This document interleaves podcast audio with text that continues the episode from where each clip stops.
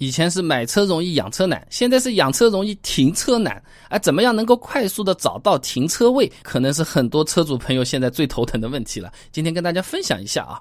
首先的话呢，就是公共场所停车怎么找车位啊？这种大型停车场里面的话呢，什么商场、办公楼啊、呃超市啊这种地方地下停车库，现在一般都是有装这种停车管理系统的，这种岔口上面会指示的，什么地方还有多少车，什么地方已经满了。这种用超声波检测的装置啊，哎还是比较准的。我们不妨看一下，呃，以免就是多走冤枉路啊，找空的地方快速的停掉，这个是一个比较好的办法。啊，但不是什么地方都有的，老旧一点的停车库又没这种东西的。这套系统毕竟是要打价钱的，对吧？那一般呢都会相应的有指引的人，他会告诉你往哪里往哪里。这个时候听他讲一讲也是有一定的帮助的。但是。高峰时候，他指的那个方向反方向，你可以去试一试。至少我每次都是这么干的，哎，屡试不爽。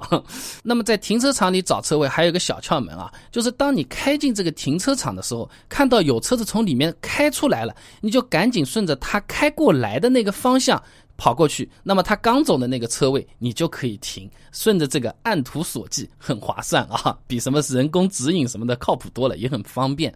那么如果我们在路边，我们怎么去找车位？它和大型停车场不同啊，一般都是很长的一段路，是吧？啊，只有一个管理员搞了个板凳在那边听凤凰传奇啊。那么找管理员问就很难，你找到他说不定还是找到车位更容易了。那么平时我们基本上就是有坑就占嘛，有位置就直接停着就可以了。那如果车位很紧张，啊，看过去茫茫多一排全是车子，根本不知道哪里有空的时候呢，那有可能问问路边小区的保安，人家或许有小窍门，甚至说保安自己想赚点零花钱，他会让小区的位置临时让你停个几个小时，虽然没有发票，五块钱解决燃眉之急，我觉得还是比较划算的啊。那么刚才说的是比较生活化点的，我们再来讲点技术化的。呃，很多停车辅助 APP 啊，现在是雨后春笋啊，基本上是免费的。那么我先来一波推荐：高德地图、百度地图、腾讯地图。凡是带地图两个字的，基本上都可以推荐停车位。路边的推荐的少一点，商场停车场的，它一般信息是比较全。呃，我建议各位朋友设置完导航，到了目的地啊，呃，志玲姐姐不是会说一句话的吗？已为你推荐附近停车场，这个时候不要把导航关掉，按一下继续，呃，它会详细的给你引导到这个停车场里面去的，这个还是挺划算的。那其他呢，相对冷门一点，呃，我听说过的还有什么停车宝、PP 停车、无忧停车等等这些软件，也可以去试试看。嗯，主要的话，我觉得还是地图会比较好。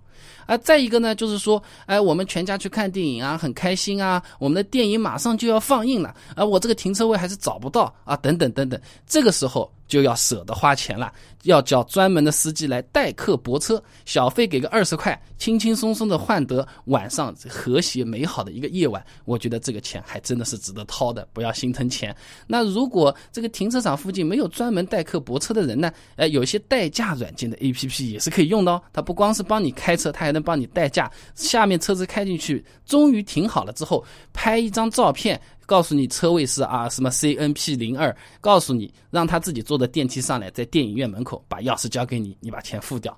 类似的软件，比如说什么优博啊、易贷博啊，什么微信、支付宝里面也有代客泊车。它是可以通过代驾软件来实现的，不要说是光喝酒了之后想起来停车，其实这算是一个妙用，大家也可以试试看啊。那么外面开心好了，回来了，老是小区里面一回来，这个就是闹翻天了。又没有什么地下停车场呢？只能停在路面上。那么地面停车位一般都是谁先到谁先停嘛。那往往老小区的话都是车多车位少。那么很多时候回家就没有地方停了。那这个时候呢，可以看看小区门口有没有地方可以停车，相对来说还比较安全的。还有呢，就是商铺门口啊，一般都会有块空地的，往往是属于这个商铺本身的三包范围内的。那如果晚上店铺关门呢，或者平时你是他的熟客的话，只要不影响他的营业，或者说到他门口去买杯奶茶什么的，一般人家都不会介意你把车子停在他们的门口啊。如果你车子好一点，说不定还是揽生意了啊。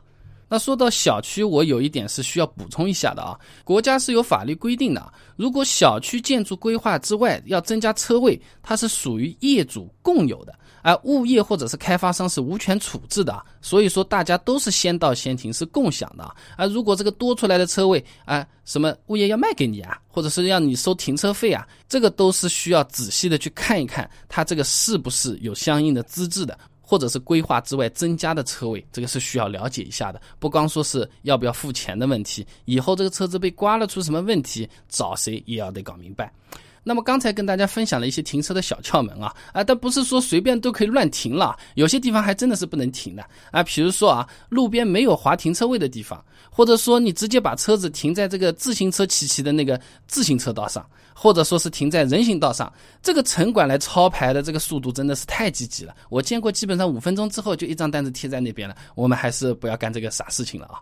那刚才无非是钱，也后面说的就大家注意了。小区的消防通道门口，看看那这么大块地方啊，这个铁门也关着，不见有车子出来，那我就这里停一下。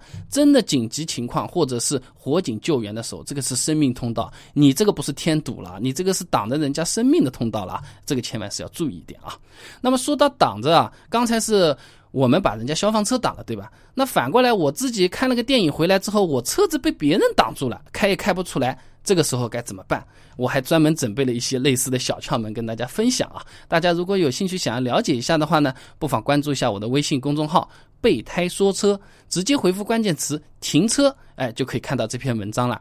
那我们这个微信公众号呢，每天都会给大家一段超过六十秒的汽车使用小干货，文字版。音频版、视频版都有的，大家可以挑自己喜欢的啊。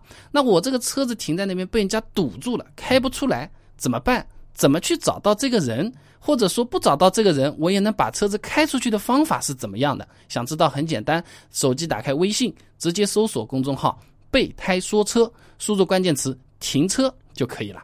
备胎说车，等你来玩哦。